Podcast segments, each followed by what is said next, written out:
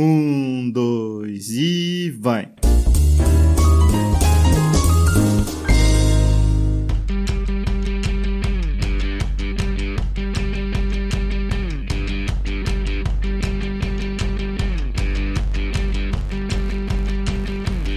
Alô, alô, humanos e humanas! Sejam muito bem-vindos a esse maravilhoso podcast, meu Deus!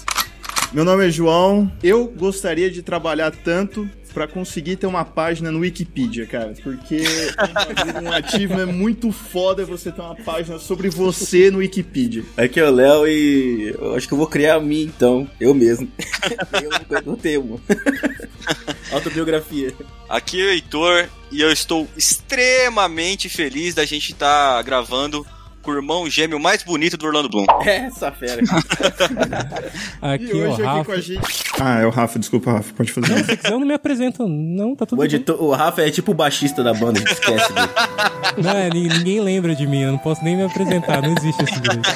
É só a força do hábito, Rafa, não fica chateado, cara. Não, que isso. É o Rafa, o editor, vocês estão acostumados a ouvir o meu trabalho e não a minha voz, né? Então, olá, ouvintes.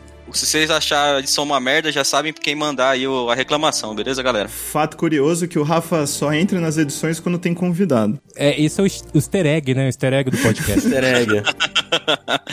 E hoje a gente tá com o cara mais bonito que o Dois Passos à Frente já entrevistou, cara. Com o cavanhaque mais estiloso do Brasil aí, Felipe Solari. Que isso! Sensacional, hein? Gostei da parte do cavanhaque. Muito bem, obrigado, obrigado pelo, pelo convite aí, pessoal. Obrigado, vai ser legal a gente trocar essa ideia aí. Cara, a gente tem que agradecer aí tá gravando com ex-VJ da MTV, entendeu? Eu, eu fiquei sem palavras quando o Rafa falou assim, ó, o Solar aceitou. Eu falei, o quê? Inclusive, até vou abrir meu coração. Eu acompanhava a MTV muito 2008, 2009, né? Tinha meus 11. Música de amor, editor. É. O editor sou eu, cara. É, então, você mesmo. ah, achei que você tava falando com outra pessoa. Mas enfim, e o... O Felipe foi um dos caras que eu mais acompanhei na época, um dos meus DJs favoritos. É, é, um dos caras que muito me influenciou, tanto porque a MTV foi que me apresentou o podcast. Então a gente vai falar sobre um tema hoje aqui, que na época, como eu assistia MTV de cabo a rabo, eu assistia até as reprises, eu me sinto muito bem, assim, muito familiarizado com tudo isso, né? É, se citou aí, inclusive, dois, dois anos bem especiais, assim, de MTV. Acho que eu trabalhei bastante ali em 2008. A gente fez o Verão MTV também com um programa que era o, o Minuto VJ, que era um programa muito legal, que deixava a galera ter um minuto ali como VJ da MTV e tal. Então, assim, esse rolê, esse rolê foi muito especial. Você falou da, de alguma, algum tipo de conexão do, do, do, da MTV ter te apresentado o podcast e tal. Eu acho que os dois, inclusive, caminham caminham ou caminharam muito juntos, assim, acho que um bebe muito da fonte do outro, assim, acho que é muito legal. Com certeza, a gente vai falar tudo sobre isso aqui. Né? Logo depois do corte rápido. Logo após a Tramontina aqui. Ô, gente, a Tramontina não está patrocinando, eu só tenho que pegar esse áudio e colocar Podia, cara. A, alô, Tramontina. Podia mesmo, mano, porque eu curto muito as facas dos caras. João Tramontina. Corte rápido. Faca.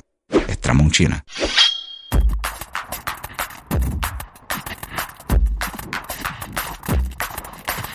Solari, é, eu queria perguntar assim, ó, quem era Solari antes MTV? Meu pai, ele é diretor de, de publicidade, assim, de comerciais, de, de TV e tal. Hoje em dia ele já tá aposentado, mas ele, ele era, assim, diretor, então eu cresci muito nessa nesse universo dos estúdios e das produtoras. Na época, na época ele editava os filmes em, na moviola, né? Ou seja, você Nossa cortando, senhora. cortando negativo, juntando com durex mesmo. Tal. Então, assim, acompanhei bem pequeno, eu lembro de ter acompanhado parte desse processo e tal. Então, sempre fui muito curioso com esse universo de estúdios e, e, e filmagens e tal. Então, fui crescendo nesse meio. E eu, cara, na minha adolescência, eu fazia muito teste para comercial, assim. Eu era, eu era ator, né? Eu fazia cursos de ator e meu caminho, ao que tudo indicava, era eu queria ser ator, eu queria ser ator e tal.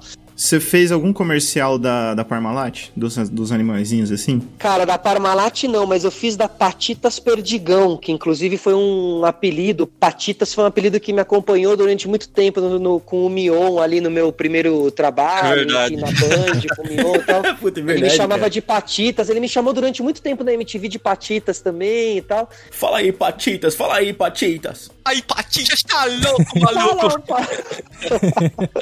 era bem nesse era bem nessa pegada mesmo. E aí, cara, eu, eu fui, eu fui pra faculdade de rádio e TV, né? Ou seja, pra onde vai um ator também fazer faculdade e tal, ou, ou eu iria pra artes cênicas, ou eu, eu também, como meu pai era diretor, eu falava, bom, acho que existe um caminho atrás das câmeras também. Então, deixa eu me preparar aqui para esse lado atrás das câmeras e fui fazer rádio e TV. E aí, na, na, minha, no meu último ano de rádio e TV, pintou uma oportunidade de eu fazer uma entrevista na Band. E eles não diziam, qual, eles não falavam qual era o programa, nunca me disseram qual era o programa. Eu simplesmente fui lá. TV tem dessa de, tipo, chamar pra entrevista e, ah, você tem uma entrevista aqui na Band, na MTV. Ah, qual que é o programa? Cola aqui. É, é, é na, na, verdade foi uma coisa muito rara, assim, eu nunca vi acontecer, mas eles chamaram para um processo de seleção para ser produtor da Bandeirantes. Era esse o processo de seleção, e eu fui lá. Aí você foi com é, medo de ir pro Cine Privé. Ah, é, é, na, na, época, na época eu ia, eu ia topar o que viesse, né, cara? Inclusive, depois eu até acabei passando um mês no programa da Márcia Goldschmidt. Aquele, Nossa, deve ter sido Mentira. maravilhoso, cara. Não, era armado o negócio? Fala no pra mim se era de armado. família. Não era, cara, não era não, velho. Era, inclusive, era bem treta trabalhar lá, era bem baixo como astral. Como vocês assim, achavam era. a galera ali? Como que, que a produção achava a galera? Quando eu fiquei lá, cara, eu, fiquei, eu trabalhava na triagem desses casos. Então eu ficava no telefone, porque na época não tinha rede social, eram quatro linhas, eu ficava na frente de quatro telefones. E, cara, esses telefones ficavam tocando, eu atendia, ficava ouvindo as histórias e eu tinha que fazer ali uma pré-seleção de histórias que pareciam boas e, e, reais, porque também tinha algumas histórias que pareciam muito fake, tipo, parecia a família que queria aparecer na TV e tal, então eu realmente tinha que fazer essa triagem. E a partir dali eu passava para a produção e a produção escolhia quem ia, quem não ia. Eu durei um mês lá. Depois de um mês eu pedi demissão, foi quando eu saí da Band. Trabalho de, de louco isso, isso é doido. né? Mas enfim, assim, eu acabei até antecipando. Eu fui lá fazer o, o, o RH da Band, eu fui fazendo, fui passando e, cara, na última, na última seleção, é, eles pediram para você fazer uma redação. E essa redação eles pediam para você escrever quem é seu ídolo. E aí, na época, eu era muito apaixonado pelo Alpatino, até hoje sou, assim, gosto pra caralho do Alpatino e tal. Eu escrevi uma redação sobre o Alpatino. Porque os filmes que eu tinha visto dele, como ele fazia eu ter escolhido é, atuar na área que eu atuava, enfim. E aí, cara, quando eu passei, eu passei no tal do RH e eu passei para ser estagiário do programa do Marcos Mion que chamava Descontrole na Band. Meu nome é Marcos Mion e tudo isso que você vê à minha volta é o descontrole. Um minuto. Gasguei. E aí, quando eu cheguei no meu primeiro dia, o Mion chegou para mim e falou assim: pô, você é o cara da redação do Alpatino. Eu falei, eu sou, mano, acho que eu sou. Tá? Ele falou, não, porque chegaram umas redações para mim e a redação era qual era seu ídolo, e aí um falava que era Jesus Cristo, outro falava que era o meu pai, e aí tinha uma redação lá que falava, que falava Alpatino, mano, eu já escolhi logo Alpatino, papito, é você,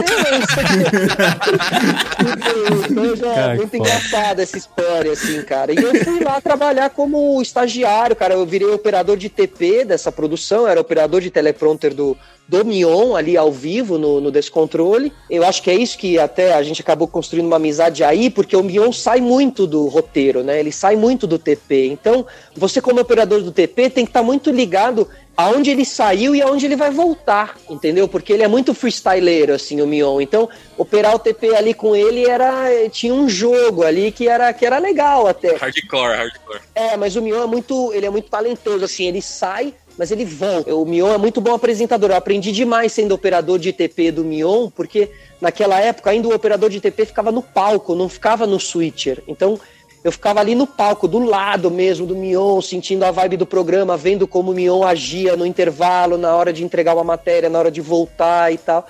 Então, aprendi muito mais fazendo descontrole, obviamente, do que em, em, quatro anos de faculdade de rádio e TV, né? Óbvio, né? Mas era uma produção muito zoeira, assim, era muito legal, era o, o, o Corvo, né, que era um personagem ali que fazia junto com o Mion, que era o Vesgo, que era É o, o Vesgo, né, velho? É o Vesgo. É o Vesgo, Rodrigo Scarpa, e ele também era estagiário ali, então eu era estagiário junto com o Vesgo, e, e os produtores ali era o Bolinha, o Bolinha era um dos produtores, ele era produtor musical daquela produção. Então, assim, tinha muita gente que acabou indo parar no Pânico também, então era muito nascimento. Isso aí era 2001, eu tô falando 2001, 2002. Então era muito nascimento de toda essa zoeira na TV e tal. O Mion pagou alguns, alguns sapos nesse sentido, porque ele acabou fazendo algumas bagunças que na época ainda era considerado muito assim, a galera ainda era muito conservador e tal, e o programa acabou não indo para frente. No fim das contas, ele que era o cara que começou mesmo essa loucura, né? Não, mas é que também não faz muito sentido, né, velho? A gente já tinha Ratinho na TV, a gente já tinha vários outros programas que. Borghetti. É, sei lá. Borghetti, é. O, o Mion, ele era muito subversivo nessa época, assim, né? Ele sempre bebeu muito da fonte do, do Andy Kaufman, né? Que é um cara que é um cara muito subversivo, aquele filme que o Jim Carrey fez, inclusive, e tal. O, o grande caso ali, né? O famoso, caso famoso da Ford, não sei se vocês sabem, assim, mas a gente, o programa ganhou um patrocínio da Ford Ranger e a gente resolveu fazer uma matéria que era um dia de rockstar. Então, o Mion ia passar um dia de rockstar e ele ia se hospedar num quarto de, de hotel e ele ia começar a quebrar tudo, ele ia passar um dia muito louco, assim. Então ele, ele quebrou o camarim da Band, ele quebrou o espelho do camarim da Band, quebrou cadeira e tal. E aí, no final, o final da matéria, a gente participou, eu, o Bilinho, que era um produtor ali também, o Simpson, todos os produtores mascarados, né? Era o, o último coisa era a gente quebrar o carro. A gente quebrou a Ranger, a gente pegou taco de beisebol e quebrou a Ranger inteira. Quebrou a Ranger inteira. que foda. Saiu no dia seguinte, o patrocinador saiu no dia seguinte, deu mó treta lá na Band, mó treta. O programa quase acabou e o programa mudou de nome. O programa chamava Descontrole e o programa passou a chamar Sob Controle, tá ligado? Nossa. Os caras falam assim, agora vocês estão fodidos, que agora não, para, acabou o descontrole. Agora tá tudo Acabou a bagunça, controle, acabou a o bagunça. Acabou a bagunça. Virou um programa de gincana entre, entre escolas para arrecadar grana para instituições de Nossa. caridade, velho. Passa ou repassa pra caralho, velho. Exatamente. Mudou totalmente, durou dois meses, o programa acabou, e aí cada um seguiu seu rumo, e eu era contratado da Band e eu fiquei na Band, aí eu fui remanejado pra, pra Márcia Gottschmidt, entendeu? E aí saí fora, cara, e aí eu fui trabalhar numa produtora aqui de São Paulo chamada Mixer. Fui lá, fui lá trabalhar, aí decidi que eu ia virar diretor mesmo, que eu ia seguir um pouco essa área mesmo de assistente de direção e tal. Fiquei lá seis meses e um dia o Mion me liga. Aí, Patitas, tô voltando pra MTV, meu. Vão comigo. Exatamente. Tipo isso. Exatamente. Como vai, Marcos Mion? Eu, muito bem, eu tinha acabo de gastar 100 reais.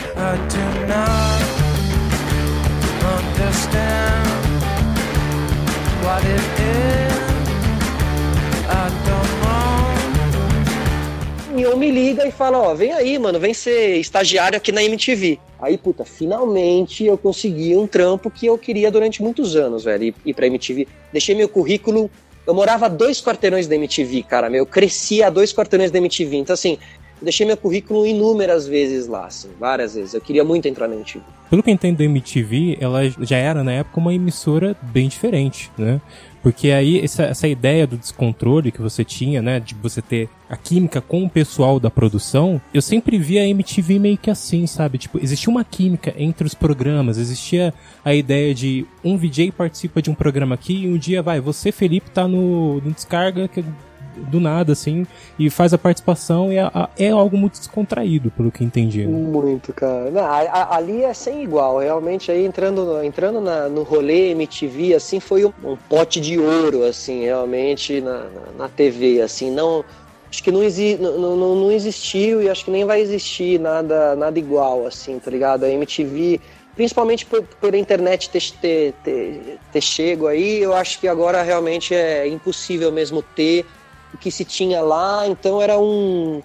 Era uma TV diferente da maioria das TVs, ela era uma TV vertical, ela era uma TV num prédio e não uma TV. Geralmente as TVs são grandes, são horizontais, elas. E a MTV era dentro de um predinho, então sobe e desce de escada e os estúdios meio apertados, meio pequenos. Então, se você passou pra ir pra maquiagem e a porta do estúdio estava aberta e o Mion te viu, ele já te gritava, já te puxava, você tava no ar no descarga e já Isso entrava no acontecia descarga. e muitas saía. vezes, né? Que foda, velho. Que da Nossa, hora. cara, que da hora. Eu Muito nunca imaginei MTV assim, eu imaginava tipo um prédio grandão, tá ligado? Não, era super Pique apertadinho, cara. Falo sobre gostar muito da MTV na época, quando era criança, é porque eu não tinha acesso à internet e tinha TV parabólica, e ela surgiu nessa época, né, 2008, Uhum. a MTV Exato. na parabólica. Aí eu fui ver aquele canal, era uma coisa completamente diferente do que eu tinha visto na TV, assim. É, tanto que É. depois, quando eu fui fazer audiovisual, os professores, eles falavam sobre a influência da MTV em outros programas, né? E sobre a ideia de ser experimental. né? Eu conversei com um cara que é é, trabalhou como câmera lá, e, e editor também, eu acho.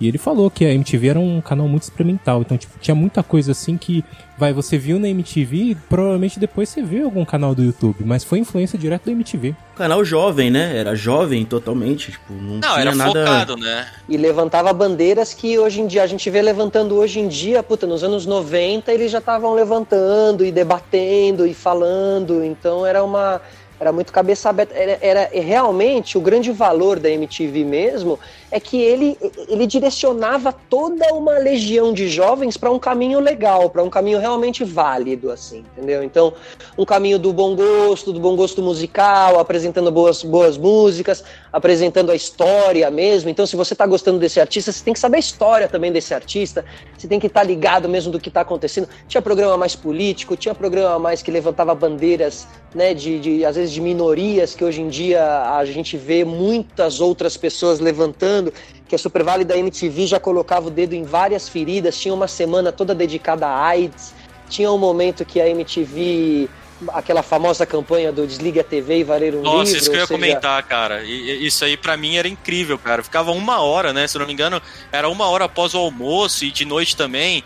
Que ficava uma hora nessa tela preta, desliga a TV e vai ler um livro. E realmente eu fiz isso, cara. Isso me influenciou pra caralho, velho. Até porque foi professor de literatura esse menino aí, ó. É, já fui professor de literatura. Tédio, falta de criatividade, confusão, burrice e conformismo. Desliga a televisão e vá ler um livro. As propagandas da MTV era bem diferente, assim, sabe? Você viu. A minha propaganda favorita já era até mais recente, que era sobre um peixe e, tipo, algum outro animal conversando sobre o grunge. E era aquilo, sabe? Tipo, a pessoa fala, ah, alguém, eu ouvi falar que o grunge acabou. E o outro falava assim, não, o grunge tá só começando. E acabava a propaganda, não tinha mais nada. e eu achava aquilo genial. Então, tipo, era, era legal isso, né? O humor da MTV era diferenciado, cara. Desde o Hermes e Renato até todas as aqueles flashzinhos que davam entre as programações, sabe? É, aquilo era muito nonsense ainda. Tinha muita coisa que era só umas imagens malucas que eu ficava pirando naquilo lá, velho. Caralho, velho. Essa galera, que é a galera do promo, essa galera era conhecida ali como a galera do promo, porque o que eles faziam ali, essas vinhetas, são conhecidas como promo. Então eram os promocionais da MTV, ou seja, eram propagandas da própria emissora que não vendiam a emissora, mas vendiam a ideia da emissora. Então, você, quando você faz um papo desse, o grunge não acabou, é, né? Não, tá só começando e tal. Você tá vendendo, né, a, a, filosofia daquela emissora. Você tá vendendo um papo sobre grunge, um papo do não acabou, porque você deixa uma reticências aberta aí. Você faz pensar, tem uma coisa meio guerrilheira aí. Não, não acabou não, tá só começando. Dentro da, da MTV, ali fisicamente falando, dentro desse prédio, o quarto andar era o andar da galera do promo. E esse andar era um andar fechado, fechado com portas, então, porque os outros eram abertos. O, o promo era fechado, né? tinha ar-condicionado, as luzes eram baixas, eram mais azuis. E quem trabalhava no promo era a galera mais style da MTV, era a galera que tinha as tatu mais louca, os cabelos mais estranhos, os caras pareciam que tinham vindo de Berlim, tipo umas roupas meio. A galera usava os caras usavam saia. Nossa, era meu muito, muito louco. Então a gente tratava o quarto andar, o andar da galera do promo, meio como uma galera da espaçonave, assim, porque era só uns loucos ali criando esses promos que marcaram época. E, e, eles eram os roteiristas, mas eles eram os animadores também. Então, você criava a ideia, sentava na frente do computador e fazia a tua animação, entendeu? Fazia teu stop motion, tua animação, teu, teu qualquer coisa. Você podia criar ali. Era muito foda, cara. Realmente o. E, e, marcou época, as vinhetas da MTV sempre tem papo de MTV, todo mundo lembra dos comerciais e tal. Hoje a gente tá, tá todo mundo muito, tipo, de mimimi aqui, mimimi ali e tal. E até porque a MTV, do jeito que ela abordava as coisas na época, é, hoje em dia parece que é, se continuasse daquela maneira ia acabar tudo de um, de um dia pro outro. Exato, porque parece que os é, porque não daria galera ia falar, entendeu? não, não tem como, é porque realmente a MTV ela existiu sem nunca se importar com o Ibope. E aí chegou um momento onde não se sobrevivia mais sem se importar com o Ibope. A MTV antiga acabou e nasceu a nova MTV. E aí, se você fizer um comparativo, você entende o que é busca por Ibope. Entendeu? A MTV de hoje em dia ela busca o Ibope, tanto que ela tem uma, um direcionamento de conteúdo que não tem nada a ver com a MTV que a gente participou. A MTV atual não é aquela que a gente estava falando, aliás, vocês estavam falando, nos últimos casts, que era do reality show onde aparecia uma pessoa do, do mar do nada. É, ela, é- a MTV hoje é de férias com o Waze e pronto, entendeu? Isso, mas uma pegação. Mas você concorda que o de férias com ex é, uma, é apelativo, né? Não, pra começar, eu quero saber como que o cara sai do mar sem tá zoado. Sem, sem, é, Eu saio, eu saio todo fudido. isso. sem tá com fome, né? É verdade. Sem tá com cabelo na cara, sem tá com fome, naquele shape, tá ligado? wanna be rich and I want lots of money. I don't care Você, o, Felipe, tinha um programa que era o Cine MTV, né? Você chegou até a fazer algumas entrevistas na época do Cine MTV, né? Cara, eu enchi tanto o saco da galera da MTV pra ser apresentador do Cine MTV, porque logo quando eu entrei, eu não entrei como VJ, né? Só assim, voltando, eu entrei como ali, como estagiário do, do programa do Mion, e lá dentro, do, que virou Denadas, que acabou a gente indo atuar naquele programa que a gente seria estagiário, e a gente continuou sendo estagiário, eu e o André Vasco, mas a gente atuava também no tal do Denadas e tal. E quando acabou o ano, a MTV falou, ó, já que vocês ficaram aí atuando e tal, vocês não querem fazer os testes de VJ aí também, no final de ano e tal? Aí, pô, lógico, a gente foi lá, fez e passou. Então, assim, é, quando eu passei, eu lembro que eu fiquei, eu queria fazer o, o, o Cine MTV, e era da Marina, né, era da Marina Persson. E eu, pô, o Cine MTV. Aí a Marina saiu da MTV. A Marina saiu. Teve uma barca ali de gente que saiu no final de um, de um ano. E aí, cara, fizeram os testes pro Cine MTV. Fui lá eu fazer o teste, passei. Porque eu falava que eu era fi- filho de diretor e eu sabia tudo, e o Alpatino, não sei o que. Mostrou a redação da Alpatina, né? É, cara, eu gostava de falar de cinema. Até hoje eu gosto muito, mas depois acabou ficando muito dominado por muita gente fazendo conteúdo de cinema. Eu acabei me afastando um pouco, assim. Mas eu gosto de falar, de falar da fotografia, do diretor, das curiosidades, de como foi feito, do ator, Que é do legal, mergulho. né? Você entrar no filme, né? E passar do superficial do filme, né? E comentar sobre a produção. Isso é maravilhoso. É ir além, né? Está para além da tela ali só, né? O filme tá muito para além da tela e tal. Enfim, e aí tem todo um universo de gente que gosta disso tudo e tal. E aí fui lá eu fazer o Cinema TV.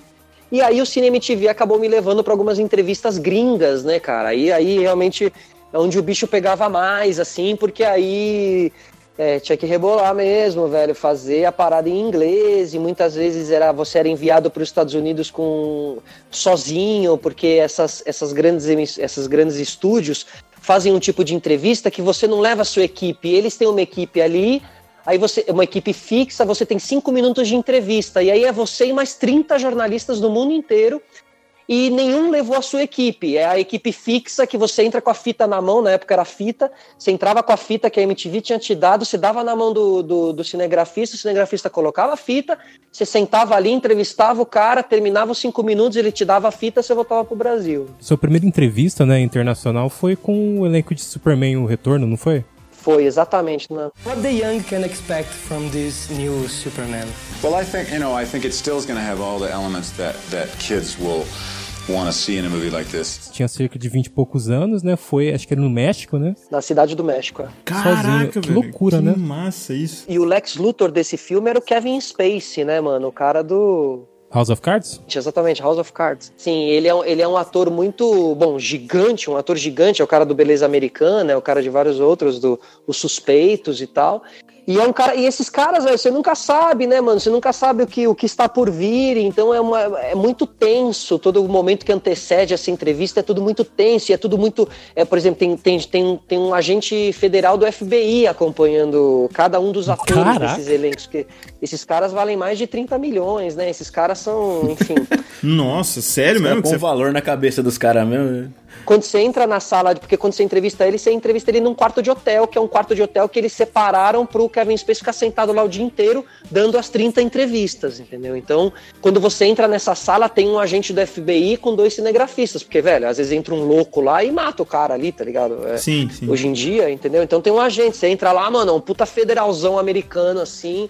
Meu, é um, clima, é, é um climão. Então, assim, além de você ter que fazer a entrevista, é, é, em inglês, dominar aquele local, de chegar, ser simpático com os caras, mas entender que os caras não vão ser simpáticos com você, e aí tentar se conectar com o cara que tá na tua frente, que é o teu entrevistado, e você tem cinco minutos para se conectar, porque a entrevista não é só dar o texto ali, a entrevista é conexão, entendeu? E eu, e eu prezo muito por essa conexão. Então, eu lembro muito claramente de estar esperando no corredor para entrar para a entrevista e uma menina ter saído chorando do, do, da entrevista com Kevin Space, porque ele tinha sido meio grosseiro com ela, e a mina talvez estivesse meio nervosa e tal, então ela acabou saindo chorando e tal. Então era climão. Eu lembro que a coisa dessa entrevista era climão no corredor ali do hotel e tal. Mas ele acabou sendo legal comigo, assim, ele foi um cara legal e a entrevista rolou super bem, assim, foi.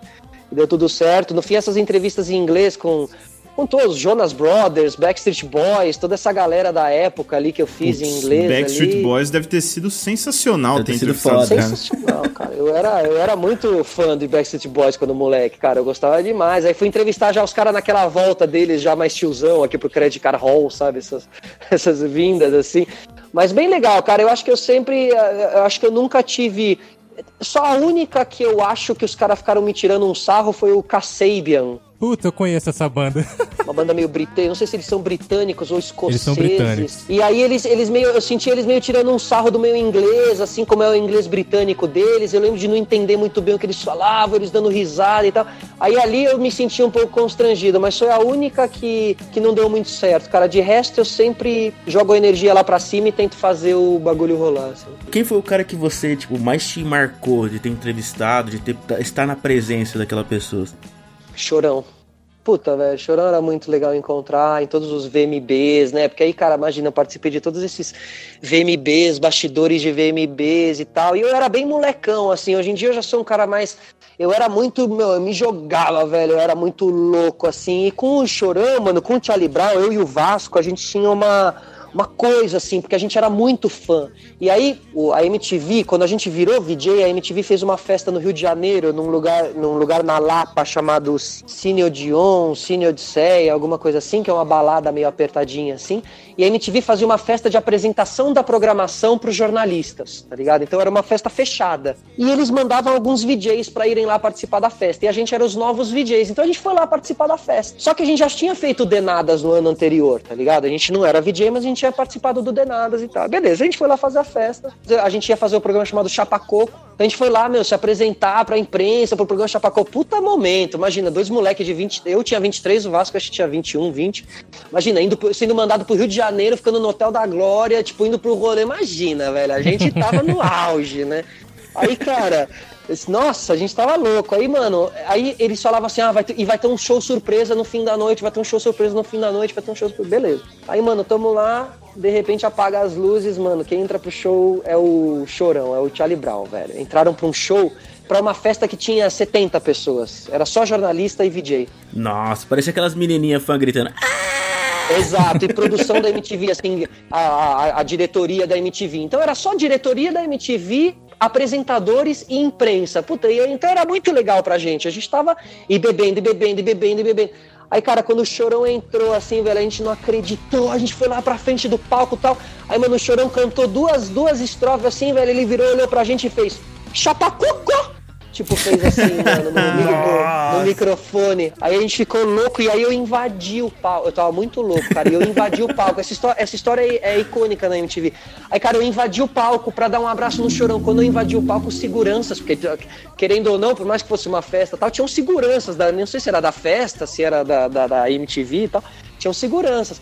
Aí, mano, quando eu entrei assim, eu lembro de. Ah, os seguranças me pegaram. Aí eu comecei a ser tirado pra fora do palco.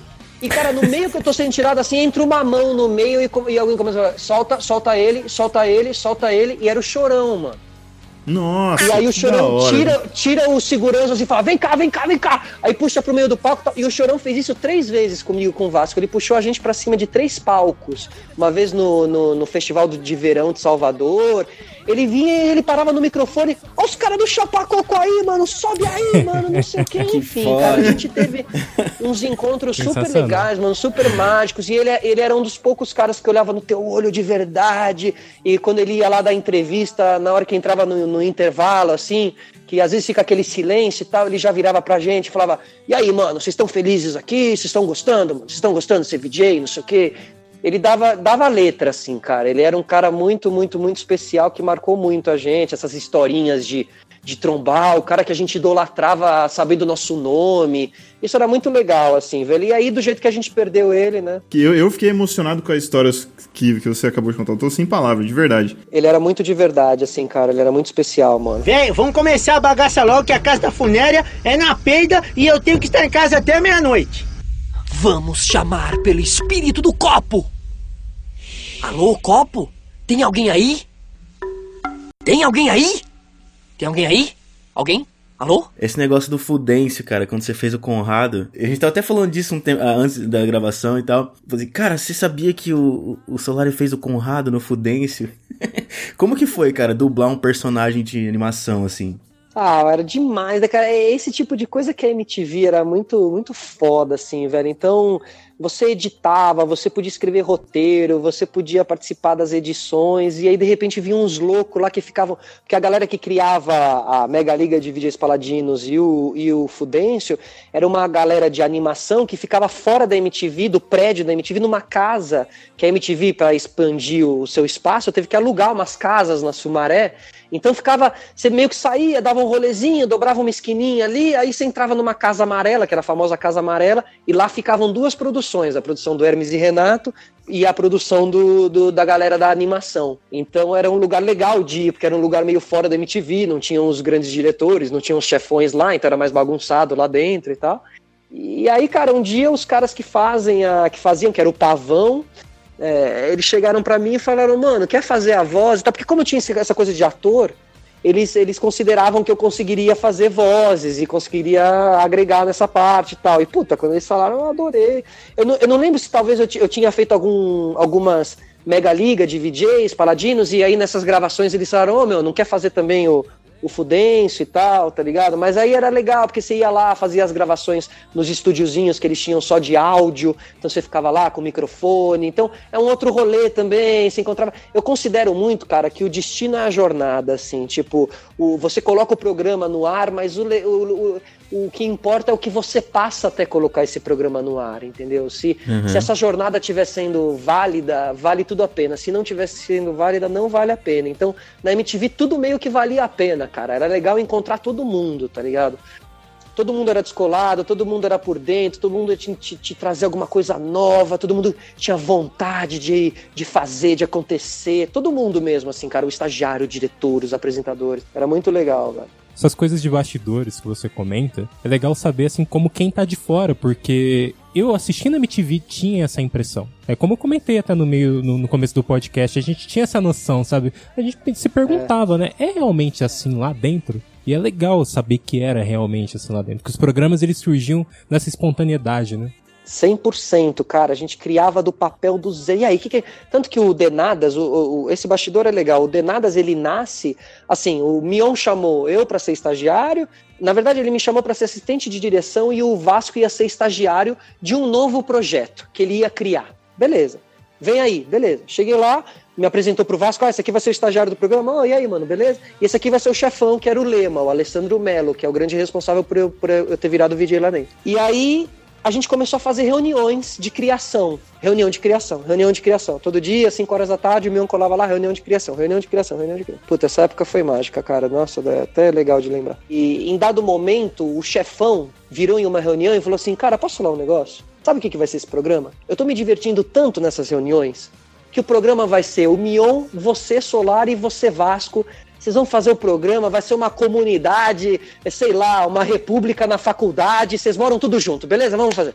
E virou o Denadas, cara. O Denadas foi assim, cara. A gente era a produção do Denadas e a gente atuava no Denadas, era, era tudo assim, parecia uma faculdade, cara. A gente fazia coisas do nada, assim, era livre, livre, livre, livre. Era muito foda, assim. Muito foda. Patitas! A gente preparou uma surpresa pra campanha, Patitinha. Para ganhar mais votos. Contra a corrupção, Patitas é a solução. Bravo! Olha, muito bom, só que ó, no momento tá meio complicado. Não, meu amor, vem cá, deixa eu ver aqui, tu vê a plaquinha, como é que abre aqui pra mim, deixa eu ver. Qual foi a gravação mais da hora que você fez? Que é memorável, assim. As de verão, cara. Aí imagina tudo isso que eu contei pra vocês, Hum. espalhado por Florianópolis, Bahia, Salvador, do tipo, mano, a gente. Cara, a gente ficava dois meses, mano, itinerante. Vai ficar dois meses fora de casa, dois meses rodando o Brasil, pelas praias do Brasil. Cara, e quando a gente chegava, mano, quando a MTV chegava no lugar, era uma loucura, porque a MTV colava na praia e ele- eles faziam um, um QG, um lugar enorme pra receber as bandas, pra receber a Pitty, o NX0, o Charlie Brown Jr., o CPM 22, não sei o quê. Porque esses caras ficavam na praia ali, mano, enquanto a gravação não tava rolando, era o Chorão tomando uma breja com o Badawi, o Lobão e não sei o quê. Era, era essas gravações do Cover Nation, porque eu fiz muito. Eu fiz também o Cover Nation do Mion, que eu era o pirata lá, eu era o Jack Sparrow e tal. E ali no Cover Nation, era, o Cover Nation de verão eram as bandas de verdade fazendo cover de, cover de outras bandas, né? O Charlie Brown fazendo Red Hot Chili Peppers, a Pete fazendo No Doubt, enfim, era foda, cara. Iam um dia anterior, ficavam no hotel, a gente ficava todo mundo no mesmo hotel. Imagina todo mundo no mesmo hotel em Salvador, imagina, né? Então as histórias são as mais inusitadas e loucas. Era uma loucura, né, mano? Era tipo loucura, mano. Loucura. Acabou a gravação, vai todo mundo beber, vai todo mundo pra balada, vai todo mundo, sei lá. Nem era balada, só. Alguém ia sacar um violão, ia ficar lá. Pior que a gente imaginava que era assim mesmo. Eu imaginava realmente que eu, eu terminava o programa, falava, cara, esses caras estão saindo daí, vão tomar uma certeza. Isso, exato. encher a Não, cara, encher encher a cara, assim, você imagina que a referência de todo mundo ali era, mano, Bob Dylan e Red Hot Chili Peppers e é, é, Pearl Jam, e, entendeu? Todo mundo bebia muito dessa fonte, todo mundo se vestia meio grunge, todo mundo... Então a gente era, era rock and roll a parada, né, mano? Era rock and roll, ne- não era e, e, tipo, né, tipo... O negócio era bem puxado, a galera ia mesmo e tal. Que é, que é essa, essa cena da música é, desse rock. and- Tinha, pô, ia na- a galera dos Titãs, ia, entendeu? Então tinha. Era, era, era, um, era, o negócio era quente, assim, sabe? Aí, claro, cada um. Às vezes algum, alguns afundavam mais o pé na jaca, outros afundavam menos. Alguns iam pra uma loucura de droga, outros iam pra uma loucura de bebida, outros iam pra uma loucura de pegação. Outro ia pra... é, Mas era, mais acima de tudo, era um grande encontro de todo mundo meio livre, cada um faz o que quiser, cada um fala o que quiser, veste o que quiser, pensa o que quiser, entendeu? Era muito. A gente não vivia esse momento da polarização tão forte e tal. Então, todo mundo convivia ali muito, muito dentro de uma loucura de rock and roll, assim, sabe? E era todo mundo muito moleque, muito. Então, assim, cara, se, se aproveitava muito quando, quando era para ficava nesses hotéis, ficava girando os hotéis, ficava girando as praias e tal, e era moleque. Eu hoje em dia não faria essa movimentação, porque eu já tô mais velho, assim. Mas nos 20 e poucos anos, imagina, eu tava na faculdade ainda, cara. Eu, tava, eu era VJ da MTV. Isso era uma loucura, mano. Eu chegava na FAAP e, tipo, porra, mano, era VJ da MTV, tá ligado? Tipo, era. Você já usou disso pra, pra pegar alguma mina? Você já chegou assim, ô, sou VJ. Tipo, eu sou VJ. É. Ô, sou VJ, né, irmão? Você me conhece, ó, eu tô lá. Seu ex é VJ? Não, então, ah, sou VJ. não é declarado assim, né? Você não fala, mas tá, tá, tá no subtexto ali, né? Tá tudo no subtexto, né? Com certeza o, as coisas que aconteciam na época de VJ não acontecem depois da época de VJ, tá ligado? Porque era o VJ, o, V- o VJ Orlando Bloom ali da MTV, então, É. mano, era, né? Tipo assim, tinha. Galã, né, meu? Galanzão. chegava na, na pinta do Pirata do Caribe, né? Tipo, É, cara, eu saía, eu era baladeiro, mano. Eu, era, eu ia nos jogos universitários lá no Juca, né? Os jogos universitários de comunicação e arte. Eu ia lá em Caraguatatuba, não sei o quê. Puta que pariu, o cara fazia. Nossa senhora. Meu, meu, meu anjo da guarda sempre foi muito forte, assim, mano, graças a Deus. Depois eu virei um pouco o oposto, assim. Fiquei mais quieto, hoje em dia eu sou mais quietão, assim, mais caseiro e tal. E a galera te encheu o saco, Solari? Tipo, você saía e você não conseguia fazer o que você queria fazer, porque todo mundo queria tirar foto e tal, não? Não, nunca, cara. Eu nunca fui esse fenômeno de, sabe, do reconhecimento na rua. Graças a Deus, assim, cara, gosto. Também sou um cara, é, às vezes um pouco tímido também. Não tímido, mas eu sou um cara introspectivo, Reservado. assim, tá ligado? Reservado. É, reservado, exatamente, exatamente. Então, eu sou, é, então ainda bem é, por exemplo, com o Mion, com o Mion, às vezes eu dou um rolê com o Mion, é surreal, assim, velho. Você fala, meu Deus do céu, cara. É, É, é que essa é a meta do João. Ele quer ir na padaria. O João quer ir na padaria e ser reconhecido por ser aquele cara dos dois passos à frente. entendeu? Só pelo padeiro já tá top. Há um preço alto no meio disso tudo, né, cara? Eu só queria o padeiro mesmo. Fritão. É, o padeiro. A galera da Mas, pô, padaria. calma, com, com pod... daqui a pouco ele tá ouvindo o podcast aqui. Fripão, fripão é bom, cara. The emotion it was electric, and the stars they all aligned. Como é que foi, cara, pra você, assim, essa mudança da TV, do, do mundo aí da TV pra, pro podcast? É um negócio que você, tipo, sempre teve vontade de fazer? Você acha que isso, tipo, essa mudança pra você, você tá curtindo? Foi um negócio que sempre quis fazer ou apareceu do nada pra você? Existiram duas TVs pra mim, né, cara? A primeira TV que eu participei na MTV, onde você fazia um trabalho que não se importava com audiência, então era um trabalho mais genuíno, era um trabalho mais livre. E depois eu tive três anos de Record, onde eh, eu fiz lá o Legendários, que era um projeto muito ousado no, no começo, mas que depois realmente ficou muito ah, atrelado à busca pela audiência e a tudo que envolve um programa de busca, um programa de entretenimento no sábado à noite que busca audiência. Né? Então, assim, ali eu tive algumas desilusões com o mundo da TV, o mundo lúdico que eu tinha criado, porque às vezes a gente tem que ser realista também, hoje em dia eu vejo de maneira até mais madura e tal. Mas aí, enfim, depois dos três anos, eu tinha feito um contrato de três anos lá. Quando acabou o contrato dos três anos, eu conversei com o Mion. O Mion foi muito legal comigo e tal. Mas eu falei, Mion, já não me vejo mais aqui e tal. E o Mion falou: Ó, realmente eu não consigo mais te oferecer o espaço que eu te oferecia lá no começo, que era um quadro de meio ambiente, um quadro mais em primeira pessoa, de ação e tal. Daí surgiu o nome Sistema Solar, né? É, exatamente. Nas últimas edições a gente criou ali o sistema solar e tá, beleza. Aí eu saí, cara, da, da Record e entrei em parafuso, tá ligado? E acho que eu tive minha, meu maior. ma- mo- momento de maior. é, obscur, ob- obscuridade, digamos assim. O que, que eu vou fazer agora, velho? Pra onde eu vou? Que porra que eu tava fazendo ali? Caralho, quem sou eu? Né? Pra onde eu vou? Enfim. E aí eu fiz uma produtora chamada Guilhotina Filmes, fui fazer alguns projetos mais cabeçudos, assim, curta-metragem, longa-metragem, a gente fez um, um filme que conta a história de Trancoso, Cordel de Trancoso, que é um longa-metragem, documentário e tal, e fui dirigir, fui mexer e tal, e fui meio, meio, sei lá pra onde eu fui. Só foi indo. Exatamente. E aí, cara, no meio dessa jornada, comecei a me dar conta que esse espírito da MTV, eu precisava retomar esse espírito da MTV como comunicador. E o que, que era o espírito da MTV? Era estar à frente do seu tempo, sempre à frente do seu tempo, sempre conectado com, com o que está acontecendo, não só dos assuntos, mas também nos formatos. Então a MTV era muito boa de formato. Os formatos, o, o tipo de programa, o programa de auditório, o programa que já mexia com a internet, o programa que já. E aí, caras, eu assim, mergulhei no meu sofá, na minha casa, mano, na, na resiliência mesmo, e, e- e comecei a pensar assim: preciso achar alguma coisa, tá ligado? Preciso achar alguma coisa. Preciso achar algum caminho, preciso achar algum caminho de me comunicar.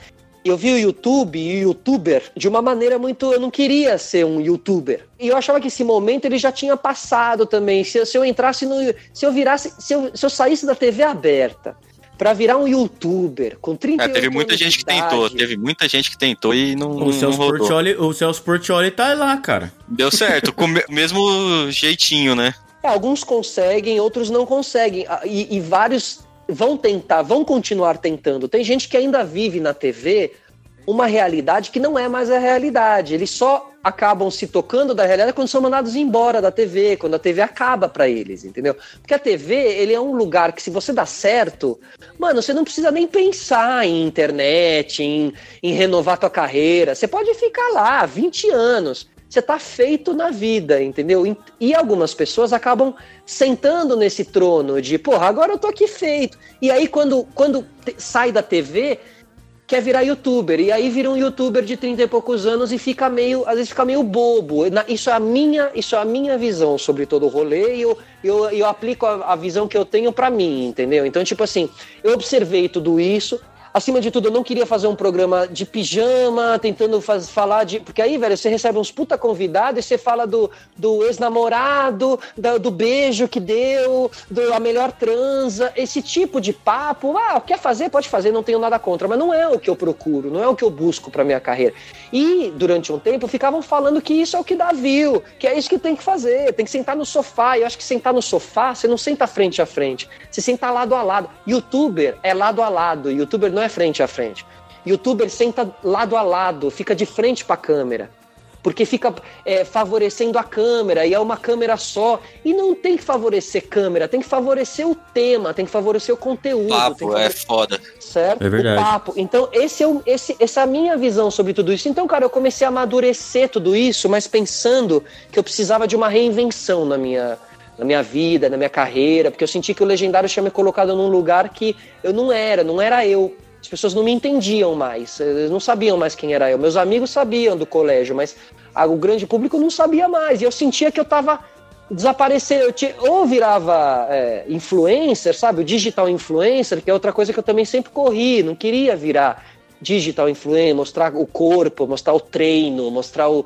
Eu não queria isso. Mostrar também, a vida, entendeu? né, cara? Isso deve ser um saco também, velho. Porque você é um produto, tá ligado? Então, você é um produto, então cuide bem, tá ligado? Desse produto, assim. Não precisa ficar expondo pra caramba, porque aí o teu produto vai ser a exposição. E aí você tá ferrado, mano, porque a gente envelhece, o que é hoje não vai ser amanhã, entendeu? Então, eu prefiro ser discreto e ter conteúdos com, com valor e tal. E aí, enfim, no meio disso tudo, cara, eu pesquiso muito no YouTube, fico entrando muito no YouTube, pesquisando, vendo novos canais de fora, muita coisa de fora e tal. E aí comecei a ver que lá fora é, nascia essa coisa do podcast, lá fora já estava forte essa coisa do podcast, mas que acima de tudo o podcast te permitia um mergulho mais profundo, um papo mais cabeça, uma coisa mais legal e tal. Até, até falando mais dos podcasts gringos, eu acho que nos, os gringos vão, vão mais profundos, os brasileiros ainda acabam indo mais pro lado do humor, que eu também não tenho nada contra, mas é mais bem humor. Os podcasts brasileiros têm uma característica do humor, da, da série, do filme, do, do universo mais Comic Con, né? Isso tem mudado um pouco, tem surgido alguns programas novos e também, é, inclusive eu, eu sou editor de outros, né? Não querendo citar os concorrentes, tá, João? Boa, boa. E- Pô, nem, nem falei Não nada, tem cara. concorrente, não, cara. Não tem concorrente, de graça aqui. não querendo falar dos meus outros clientes, não, mas Agora sacanagem. fala, né? Agora que dá a introdução. Não, agora eu vou ter que falar. Corte rápido. É, eu edito um podcast que chama Papo de Educador, que ele fala sobre o meio educacional e também como o podcast é uma forma de educação, né? Uma forma de você chegar às pessoas. O apresentador entrevista vários professores, vários métodos de educação e eu edito outro podcast que se chama Sobre História, que ele fala sobre é, o contemporâneo com a história. Então, esses assuntos novos têm surgido muito, né? E novos formatos de podcast. E o seu tem influência eh, muito do, do podcast americano, né? Sobre a, a entrevista, os temas que a entrevista traz, né? Isso é muito legal. Eu, eu observo uma mudança das pessoas também. Não sei se é um achismo meu ou não, mas eu acho que até como a gente estava falando da coisa de alguns o digital influencer, de algumas coisas do YouTube e tal, eu acho que isso tudo teve uma época e eu vejo agora um fim de era e um novo começo, onde as pessoas vão começar a procurar na internet conteúdos mais é, mais expressivos, assim, nesse sentido, que te abram mais a cabeça, né? Tanto que o, o Sistema Solar tem uma. O subtítulo do Sistema Solar, digamos assim, é Conectando Pessoas a Novos Pensamentos e Modos de Vida. Né? Então, que eu acho que é muito o que, o que o os podcasts gringos que eu gosto fazem, porque lá eu conheço pô, o treinador do Conor McGregor que ensinou o Conor a movimentar o corpo de um jeito que ele não movimentava antes. Então é tudo meio open mind, assim, né? Vai, abre tua cabeça, assim, você fala, caramba, que papo louco, cara, e eu tô aqui preso a 100 comuni 50 comunicadores do Brasil que ficam meio às vezes falando da mesma coisa e tal, e lá tem cara falando de astrolo da, da- né, do, astrolo do astrológico, do, do, do planeta, do espaço, e trazendo isso para a sociedade de hoje em dia, e das teorias da conspiração, do 5G. Então realmente tem uma. Tem, nossa, aí eu fico louco ali, eu falo, pô, acho que dá para tentar trazer isso aqui pro Brasil, assim, não trazer pro Brasil, mas acima de tudo uma coisa do, do tipo, pô, acho que eu me sentiria bem fazendo isso, acho que eu me sentiria bem falando disso e eu acho que talvez tenham pessoas querendo ouvir sobre isso. E aí eu falei, meu, quer saber, cara? Eu acho que o podcast é o grande, grande lugar para eu, eu mergulhar e tal. E aí eu fui, assim, sabe? Abrindo mão de várias barreiras, uma timidez no começo, um medo do, do projeto não ir para frente, não virar o grande projeto do meio. E aí se livrando de todas essas coisas que às vezes bloqueiam a gente, preguiça de você, puta, mas vou ter que colocar toda semana, meu, nossa que difícil. E não, não é difícil, tem que ir lá, tem que fazer, tem que ir pra cima, entendeu? Então, eu realmente tentei é, construir um ecossistema para mim, ou seja, não ficar esperando um canal de TV me chamar. Eu achei ali, arrisquei uma coisa de podcast e falei, eu vou investir nisso.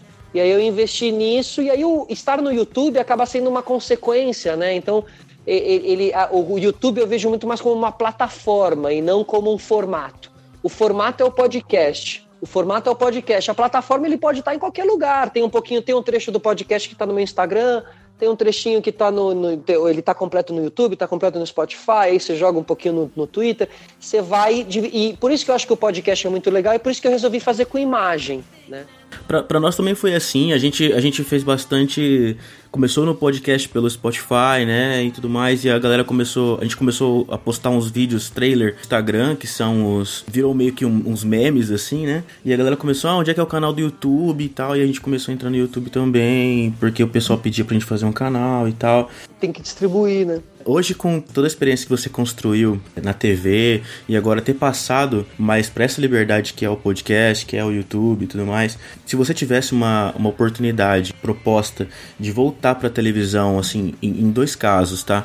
Uma para ser uma televisão quadrada, não vou citar nenhuma quadrada, para obedecer um roteiro, para estar. Tá é, é, tomar cuidado com o que fala. É, tomar cuidado com o que fala, obedecer uma política. Por outro lado, ter uma outra proposta para uma nova MTV, vamos supor, algo que te desse liberdade de expressão, algo que te pudesse. Essa, é, é, essa liberdade de criar, de, de mostrar o que você quer fazer.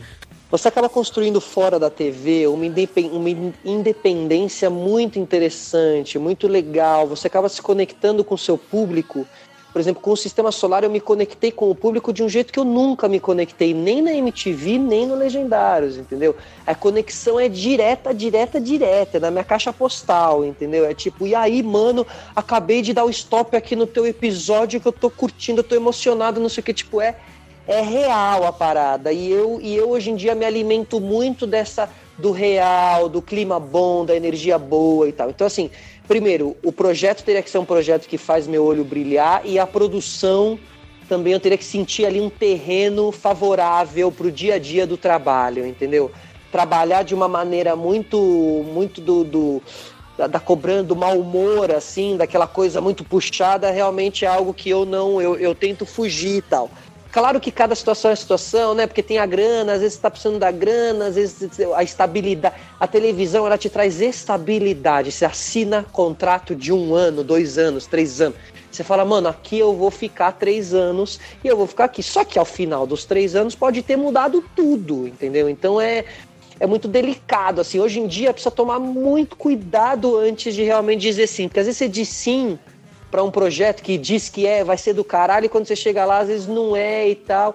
E cada às vez vezes mais. Fica refém, vou... né, cara? Fica, cara, e eu vou sentindo cada vez mais que o podcast, esse território livre de internet, permite você ser sua emissora, entendeu? Claro que eu ainda não sobrevivo do podcast, eu não consegui construir o um negócio enorme e tal, mas eu acredito que é com verdade, que é semana atrás semana, ano após ano, entendeu? Você vai construindo uma credibilidade. Eu penso a longo prazo o rolê, assim, a credibilidade, vai fazendo. Aí vai ter um episódio que, que não vai dar views, que pouquíssimas pessoas vão ver. Não tem problema, mano, porque você só faz o episódio que dá certo fazendo três que meio não deram, porque senão você não faz o que deu certo se você não tiver toda semana lá, colocando o episódio é, a gente sabe bem disso aí. É, então, por isso, por isso, que eu divido, por isso que eu divido isso com vocês, entendeu? Até mesmo dizendo assim, o meu lado de cá, tipo, é importante, sabe? Manter, às vezes o astral fica lá embaixo, mas não, continua fazendo e tal.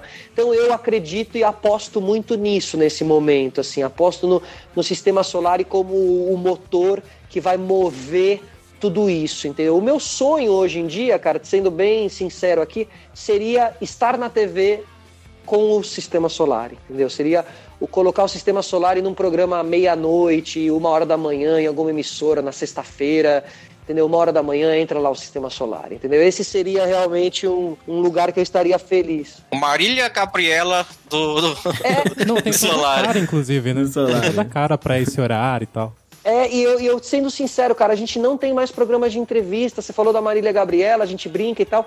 Porque era foda, mano. A gente gostava, a gente assistia, a gente parava pra ver. E se você parar pra pensar, quem você tem hoje em dia um programa de entrevista que você para pra ver? Talvez o Gentili com o programa dele, mas fora isso, você não tem. Eu acho que esse personagem do entrevistador, ele se perdeu. Eu acho que ele não, a gente não tem grandes entrevistadores. A gente não tem entrevistadores mais jovens assim. É porque, por exemplo, o Jô Soares, ele tinha entrevistas engraçadas, só que ele também tinha entrevistas que eram educativos. Que, que, Não, o? Jô, o Jô é referência total, meu. O Jô é monstro. Bial é referência. Ou Conversa com Bial é um bom programa de entrevistas, por exemplo. O Bial é uma grande referência pra mim. Eu assim. gostava O Bial bastante é do grande- Albujanra, cara. O Albujanra, pra mim, o Abu cara. É ótimo, ele é muito bom. Então, assim, eu acredito realmente que há, há grandes projetos fora, fora da TV hoje em dia, talvez cada vez mais as grandes, as grandes empresas aceitem investir mais em podcast. Eu acho que isso com certeza vai acontecer. É um mercado que ainda está ainda tá crescendo. E eu aposto minhas fichas, e aí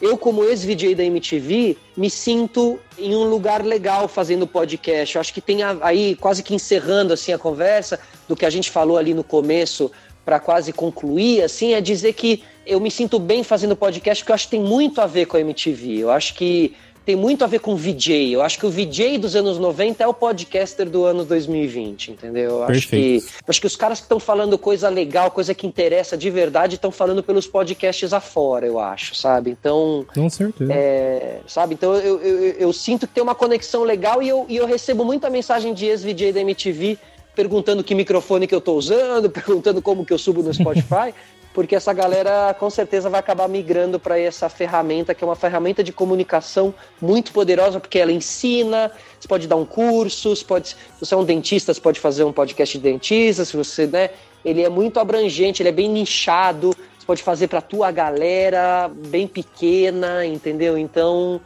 ele é- e ele é bem democrático, ele tá de graça ali, entre aspas, nas plataformas. O Felipe, você falou no começo que a MTV e o podcast eles caminharam lado a lado, né? Eu conheci podcast em 2010. O primeiro podcast que eu ouvi foi o podcast cinema da MTV, que na época quem fazia era o Bruno Ondei. Olha. Ele comentava sobre cinema, ele era, depois ele virou diretor do portal da MTV. Isso é grande Bruno Ondei.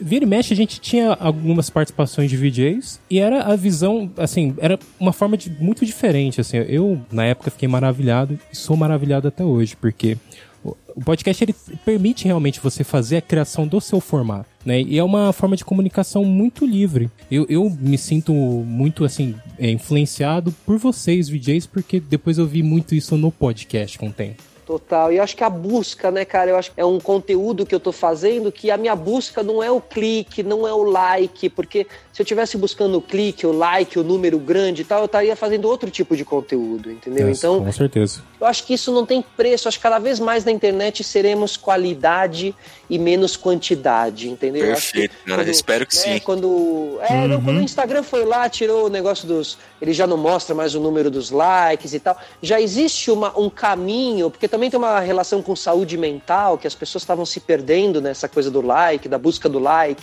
As pessoas estavam se banalizando. É, tava um monte de com- comparação. Ah, eu tenho não sei quantos mil likes, eu tenho tanto. tanto. É E isso pra prejudicial saúde mental caramba não é bom pra, um, pra, um, pra, pra, pra gente que é mais jovem, tá crescendo achando. E aí copia todo mundo e fica um monte de gente meio padronizada e tal. Então existe um perigo mais profundo aí, que aí é um papo que vai longe e tal. Eu sinto que o podcast está crescendo muito e o que, o que importa é que o meio cresça, que o mercado do podcast cresça, cada vez mais pessoas façam, entendeu? E só assim ele vai virar um, um algo presente que dá para viver de. Entendeu? Eu acho que esse que é o grande caminho. Estamos, estamos trabalhando pra isso, né?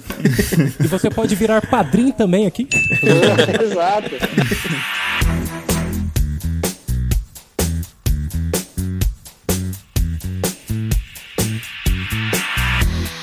Aí eu acabei indo fazer o Sistema Solar, é um podcast de entrevistas. Eu gosto de. Como eu queria ser mais abrangente, eu gosto muito de futebol. Então, por mim, eu teria feito um podcast de futebol, mas eu achava que dava para falar de outras coisas também, dava para ir além. Então, eu realmente criei um podcast de entrevistas, onde cada semana é um assunto, um tema, alguma coisa diferente, mas sempre com procurando conectar novos pensamentos e modos de vida, assim. Então, tento trazer pessoas interessantes, pessoas que tenham uma boa visão de mundo, de vida, que tenham alguma teoria, que tenham algum grande pensamento e tal. Então essa é a busca da semana, às vezes eu consigo, às vezes não consigo, mas eu, eu que faço tudo sozinho mesmo, é, produção de convidado, edição, captação, tudo. No dia da entrevista que não tem ninguém, por exemplo, no estúdio, sou eu sozinho com a pessoa e tal. É esse formato que eu criei, a gente está no YouTube e no Spotify, é só procurar Sistema Solar e Podcast. E aí, depois de um tempo fazendo o Sistema Solar, eu acabei criando esse segundo podcast, que é um podcast de bolso, como eu costumo dizer, é, que é o Wikipod, que é um podcast de biografias é, inusitadas, aquelas biografias que não estão nas prateleiras da livraria. Então, não é do Steve Jobs, do Einstein, é só as mais diferentes. Então, tem a biografia da Supreme, tem a história da Netflix, tem a história da Maria Esther Bueno, que foi a tenista brasileira e tal. Da hora, da hora, pra do, do, do Senna, quando a gente conta a história do Senna, a gente conta só o, a parte, a história dele em Mônaco, então é o, o episódio chama O Rei de Mônaco. Então a gente tem, às vezes a gente faz um recorte da história, porque às vezes a história do cara é tão grande que você pega só um momento e você conta a história daquele momento apenas, né? Um recorte da vida do cara, assim. Então, esse é o, é o segundo, o Wikipod. Esse também tá no Spotify, é só procurar lá. Então todos que nos ouvem, se inscrevam no- nos canais, acompanhe, siga o Sistema Solar e siga o Felipe Solari. Que o cara é muito gente Sem boa. fazer isso. Muito obrigado por ter aceitado gravar com a gente. Muito obrigado pelo bate-papo. Não, obrigado a vocês e, e- e acho que também em tempos de quarentena foi o happy hour do sábado aqui, poder bater um papo com vocês e, e relembrar também uma época tão legal de MTV que, que sempre que me convidam para falar de MTV eu topo na hora, assim, porque eu sinto como uma valorização, sabe? Eu acho que a gente realmente pôde entrar na casa de uma galera mais jovem e se conectar de uma maneira muito legal. Então, obrigado vocês aí, foi um bate-papo muito legal e, e fé, fé, fé no programa e fé no podcast, porque esse é o caminho. Fazendo um, um- Eu tô fazendo um favor aqui pro Rafael de 12 anos, que está aqui como, como uma fã dos Beatles. Gosto muito do seu trabalho, Felipe, até hoje, cara. E Demais, cara. Valeu, obrigado. Obrigado. E que bom que, tipo assim, ver também que o tempo passou e a galera que se conectava lá atrás continua conectada, assim, essa é uma missão pra mim também, mano. Sempre quase que não decepcionar a galera, entendeu? Da galera olhar e falar, puto, o cara tá fazendo isso, mas pô, o cara era legal ali atrás e tal. Então essa é uma missão como comunicador também, então demais. tem mano. feito muito bem, cara. Tem feito muito bem. Ô, ô, João, posso fazer um, um jabazinho aqui meu? Não. Não, tô brincando. Pode fazer assim. Tá bom. Eu só quis dar Não, os tchau, olhos. desculpa. encerrou, vou cortar agora.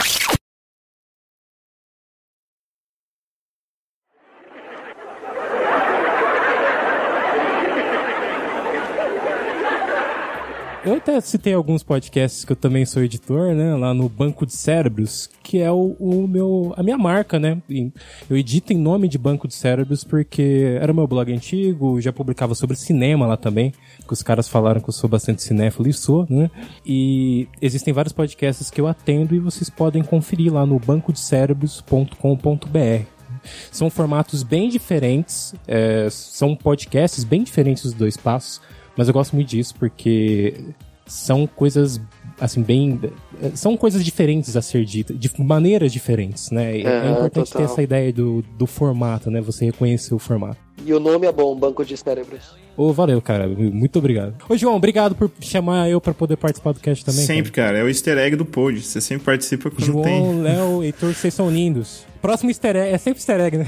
E galera, só lembrando aí, você que não é membro ainda da família Dois Passos à Frente, você pode ajudar a gente a contribuir o- ao Dois Passos a crescer, entendeu? A chamar mais convidado, criar mais conteúdo, tá crescendo cada vez mais, tá ligado? Tá fazendo, com- contribuindo para que tudo cresça, entendeu? É, não- eu não tenho muita É a o- mídia, outra né? A forma de mídia definir isso. podcast vai crescer, né? Exato. A gente... É, exato, E o- exato. O link tá aqui abaixo no PicPay. Você pode entrar lá no PicPay, no Apoia, fazer sua doação, que qualquer doação sempre é bem-vinda. A gente sempre tá anunciando, sempre tá falando aí.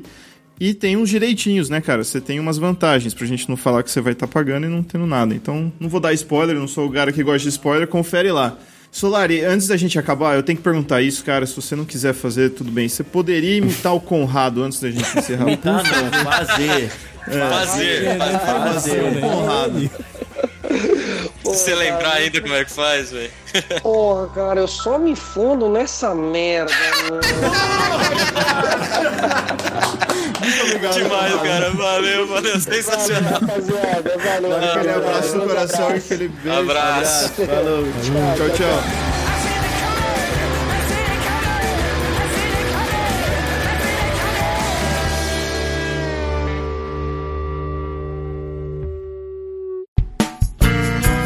A edição desse podcast foi feita por bancodecerebros.com.br.